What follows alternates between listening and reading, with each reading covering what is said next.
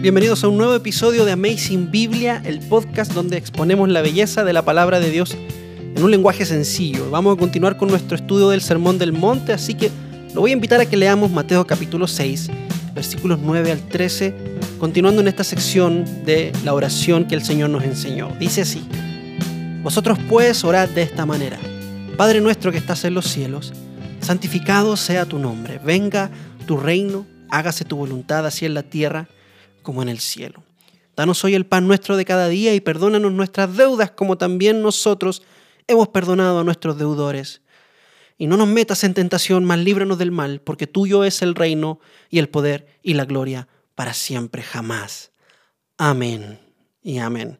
Bueno, la vez anterior nos quedamos en la primera sección del versículo 10 que dice, venga tu reino. Y recordemos que en su contexto histórico y cultural, hacer esta oración es algo fuerte, es algo poderoso. ¿Por qué?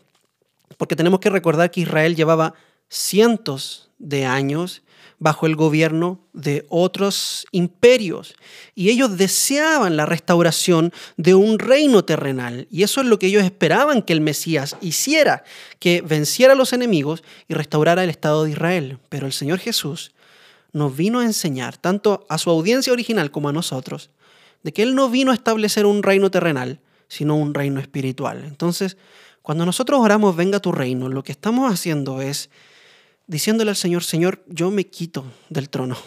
Tú, Señor, siéntate en el trono y gobierna el curso de mi vida. Te entrego a ti mis expectativas. Ahí fue donde nos quedamos la semana pasada y hoy vamos a ver la segunda parte de este versículo que dice, hágase tu voluntad en la tierra como en el cielo. Y si usted es como yo, hermano querido, usted es una persona preguntona tal vez, ¿no? Como yo. Cuando yo era más joven, yo me hacía preguntas de, esta categoría. ¿vea? Yo me preguntaba que si el Señor Jesús nos ordena que oremos para que se haga la voluntad de Dios en la tierra, entonces eso significa que la voluntad de Dios no siempre se cumple. Dios necesita que nosotros le enviemos energía y poder para que su voluntad se cumpla y necesitamos enviarle esa energía a través de la oración. Porque si no, Dios no puede cumplir su voluntad si nosotros no oramos. bueno, después un líder me enseñó de que no, Dios siempre hace su voluntad, independientemente si oramos o no, Dios es soberano. Entonces, otra pregunta apareció. Si Dios es soberano y siempre hace su voluntad, pues, pues, entonces, ¿para qué necesita que yo ore? ¿Para qué voy a orar? No va a perder mi tiempo si Dios al final igual va a hacer lo que Él quiere. bueno, si usted se ha hecho esta pregunta, yo le invito a que se quede conmigo porque vamos a tratar de, de responder un poco a estas preguntas. Pero lo primero que tenemos que entender es que cuando oramos por la voluntad de Dios, tenemos que saber de que la tierra está llena de voluntades. Y estas voluntades se oponen en general a la voluntad de Dios. ¿Y se oponen por qué? Porque las voluntades que hay en esta tierra son gobernadas por Satanás el príncipe de la potestad del aire. Él es el Dios de este siglo, como dice Pablo en 2 de Corintios, y él ha entenebrecido el entendimiento del mundo. Por lo tanto, las voluntades de este mundo son influencia de Satanás en general. Y estas, y estas voluntades se oponen a la voluntad de Dios. Entonces, hermanos, cuando usted y yo hacemos esta oración, hágase tu voluntad en la tierra como en el cielo, lo que estamos haciendo es un acto de guerra, hermanos. Es un acto de rebeldía en contra del status quo de este mundo. No estamos aceptando la voluntad de este mundo como aquello que es normal, sino que estamos diciendo, no, Señor, tú irrumpe este mundo lleno de voluntades satánicas con tu santa voluntad. Eso es lo que estamos haciendo, hermano, es un acto de guerra. Cuando decimos esta oración, nos estamos metiendo en el campo de batalla. Ahora, para hacerlo con mayor efectividad necesitamos entender qué es la voluntad de Dios. ¿Cómo entenderla entonces? Porque hay un desafío acá para entender la voluntad de Dios, porque la voluntad de Dios no es un concepto estático. ¿A qué me refiero con esto? Es que tiene muchos matices, tiene bastantes matices. A veces vemos en la escritura que Dios hace todo lo que Él quiere, todo lo que es su voluntad se cumple. Pero también vemos en la Biblia al mismo tiempo, en otras ocasiones, en donde los hombres desobedecen la voluntad de Dios. O en donde Dios dice de manera literal que hay algunos acontecimientos que ocurrieron que no eran su voluntad. Entonces nos encontramos con un desafío de interpretación grande, pero es un desafío hermoso también. Entender la voluntad de Dios es un desafío hermoso porque nuestro Dios está vivo y Él es eterno y nuestra mente es limitada. Obviamente que es desafiante para nosotros, pero esto implica que tenemos que poner un esfuerzo más grande para conocerle. Y no, no, tenemos que caer en la desesperación porque Dios sí se dio a conocer y nos dio su palabra para que la entendamos. Y para eso existe este podcast también, para que podamos exponer su belleza de una forma sencilla. Entonces, cuando la Biblia nos muestra la voluntad de Dios, podemos ver al menos dos categorías en donde la voluntad de Dios se mueve. Ahora, estas categorías no son arbitrarias, algunos teólogos la han definido de otras formas o le han dado otros nombres, incluso no todos están de acuerdo, pero Creo que esta es una forma sencilla de explicarlo y voy a tratar de hacerlo sencillo.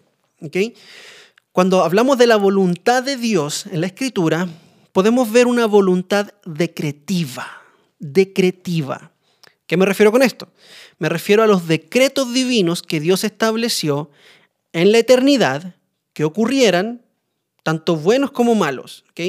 Dios decretó en la eternidad que ocurrieran cosas tanto positivas como negativas y esas cosas van a ocurrir sí o sí. En esta categoría, por ejemplo, entra la salvación. Dios ha decretado desde antes de la fundación del mundo quiénes serían salvos, quiénes serían parte de su pueblo. ¿ok? Y esto es una categoría positiva, porque es la salvación, ¿cierto? Es algo bueno. Pero también dentro de esta categoría entran acontecimientos que no parecen venir de la voluntad de un Dios bueno, porque involucran pecado, involucran maldad, que también son parte de la voluntad decretiva de Dios. Un ejemplo de esto lo vemos en la predicación de Pedro, en Hechos 2, donde el día de Pentecostés, Pedro le habla a la multitud y le dice que a Jesús, este Jesús, fue entregado por el plan predeterminado y el previo conocimiento de Dios. Y ustedes le clavaron en la cruz por manos de impíos y le mataron. Entonces vemos acá que la voluntad decretiva de Dios no solamente consistía en que Jesús fuera a la cruz y muriera, sino que también la voluntad decretiva ah, incluía el medio, es decir, las manos impías por medio de las cuales Jesús iba a terminar en la cruz. Vemos que Dios no es el autor del pecado de los hombres, pero el pecado de los hombres cumple un rol activo en los propósitos y en la voluntad de Dios, porque fueron decretados en la, eternidad por Dios para que ocurrieran así. ¿okay? Son pecados espectaculares, como le dice John Piper, ¿no? Son pecados que obran para manifestar la gloria de Dios. Ahora bien, ¿cómo debemos orar cuando tenemos todo esto en mente? Cuando sabemos que hay decretos divinos que van a ocurrir una ilustración de cómo orar la voluntad decretiva de Dios lo vemos en Apocalipsis, capítulo 22. En el versículo 7, el Señor dice, he aquí vengo pronto. Y en el versículo 12, de nuevo, dice, he aquí vengo pronto. Y en el versículo 20, de nuevo, dice, vengo pronto. Y este es el decreto de Dios, de Jesucristo. Venir, volver a manifestar su gloria, su poder victorioso ante toda la humanidad. ¿Cuál es la respuesta de Juan? Su respuesta se ve contenida en una pequeña, pequeña oración en donde Juan dice, amén, ven Señor Jesús. Es como que Juan está diciendo, Señor, me uno a ti, me uno a tu decreto en oración para pedirte que hagas conforme a lo que tu voluntad ha decretado en la eternidad. Señor, que se haga tu voluntad. Y esto es como nosotros debemos orar la voluntad decretiva de Dios. Señor, tú has decretado que yo sea santificado y has decretado que mi santificación venga por medio de padecimientos, de sufrimientos y de persecuciones, Señor. Así sea.